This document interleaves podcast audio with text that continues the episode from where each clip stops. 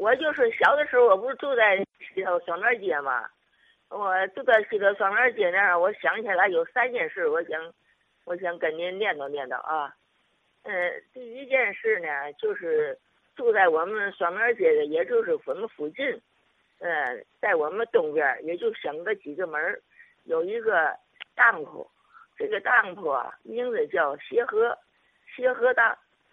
嗯，这个当铺啊，也挺神秘的，就是高高的说青砖的大围墙，说有个大门楼也挺高的，反正是这个里边的规模可能也很大。嗯，反正我们也没进去过，因为什么呢？在那个解放天津时候啊，那里头住着国民党的军队，是吧？因为他西营门那不就是就前线了吗？所以他那个国民党说一出来说哎换防的时候都从我门口过，我们那时候插大门就在门缝看，是吧？他们就从那协和档里头出来那兵啊，都上那前线去，完事有那伤兵呢。嗯，就都抬着呀，有的哼孩子、喊叫的，就都把他抬进这这个协和档。呃，还有的那个伤兵死了的呢，就都拿着那个匣子装着，都抬到那西边去埋去了，是吧？就这个协和档，说他也不知道什么时候建的。嗯，那个后来时候解放后，也不知道这个当铺又干什么了。嗯，这就不知道了。要有那邻居啊，在眼前住的，可能了解的。可以详细的回忆回忆。第二件事呢，就是我有个老师，我原来是住在那个嗯，在那个庄宗庙小学上学。这个老师啊，姓龚，叫龚老师。他们家呀，就住在那个这个协和当的东边一点儿。嗯，他后来我才知道，他是一个地下工作者。为什么呢？说哈，我们那时候上学，嗯，他教给我们的语文。然后呢，在他们家里头呢，举办那个日语日语补习班，我们有有十几个小学生呢，就在他们家里头呢学习这日语。实际上就是我们以这个日语学习班呢来掩护他，等于，嗯，他们家就住在那个也是双面街吧，就哈也是跟那协和当是一溜的，坐北冲南的一个大门嗯，那个他们家的房子，嗯，我记得很清楚。嗯，反正那个都是青砖的瓦房，是不是？方砖的嗯满地。嗯，他们家住的是，呃，坐西呀，从东。他们家里头人呢，有他妻子跟一个孩子，还有一个母亲，一个妹妹。我们就在他那外屋里头呢学习，是吧？这两个说哈八仙桌子，我们有时就看到两个呀，男的，是吧？也穿着长袍，嗯，说戴着礼帽。扎着围巾，就来是找我们的龚老师。一找我们龚老师，我们龚老师就把他们引到他的卧室。嗯，关上门以后，他们就去一谈。我们的学生们都在外屋里，都特别随便，也可以买点儿说花生啊、瓜子儿的，嗯，坐在外边连吃带玩的。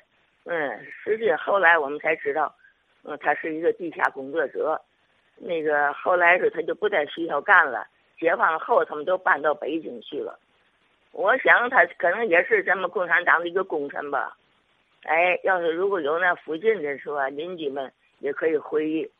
第三件事呢，就是在我们那个双门街后边有一个一市大街，这个一市大街呀有一个小公所，你看大家谈论的会议老公所提的非常多，就这个这个小公所没人提，这小公所呀是一个作家。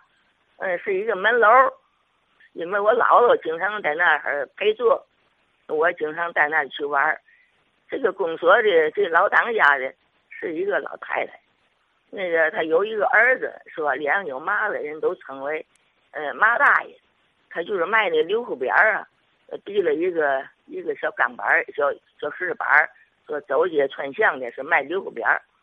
嗯，这个老太太就是在去世时候有点特殊性。哎呀，她这个特殊性是嘛呢？一般的这个遗体不都放在床板上吗？那她就是嘛呢？说在她屋里头有一个灵堂，有一个太师椅。嗯，这个老太太说话就是穿着道袍，嗯，坐在太师椅上头。哎，就是这个遗体啊，坐在这个太师椅上，那个手里头抱着一个灵手，灵手是吧？就是一个长棍儿，嗯，头头里是绑了点那个麻子嘛的，就跟胆子似的那样的啊，抱着一个那个玩意儿。另外是在他的面前呢，有一个工作，有一个工作上面点着蜡呀，说哈有的香碗什么的，完事的在地下有一个蒲坛，人们都在那儿都敬拜他。就是这个他这个葬礼也挺也挺隆重的哈，有好多那在礼的人们都在那给他操持。后来是这个这个老太太不知道做了做几天，后来也是说装在棺材里头，装在这个棺材里头就埋了。反正我我觉得是吧？这个这个事儿啊，在西头也挺轰动的。嗯，在周围住的，要是像我这岁数的，嗯，也也可以回忆啊。现在我就想想这三件事，我想跟您念叨念叨。好，卢奶奶啊，说了西头双庙街上的三件老事儿，哎，的的确啊，都有可能引出来一些故事啊。最后说的这个小公所。我想应该是二重公所，是吧？它是专供在理的这个女士们活动的公所。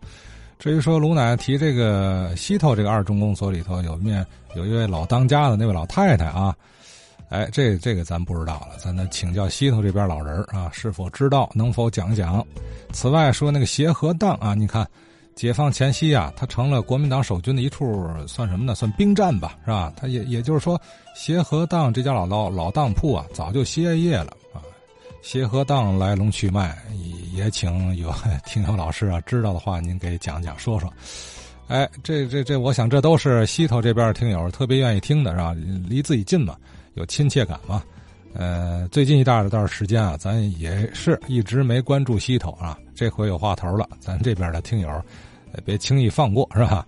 还有一件事儿，就是卢奶奶的有一位老师啊，叫姓龚啊，龚老师，很神秘，据说是地宫啊，详情也不不不知道，因为一解放，龚老师一家人也都去北京了。嗯，说到这儿啊，呃，下面咱还要听到一位姓龚的地宫的事儿。哎，呃当然不是一个人了，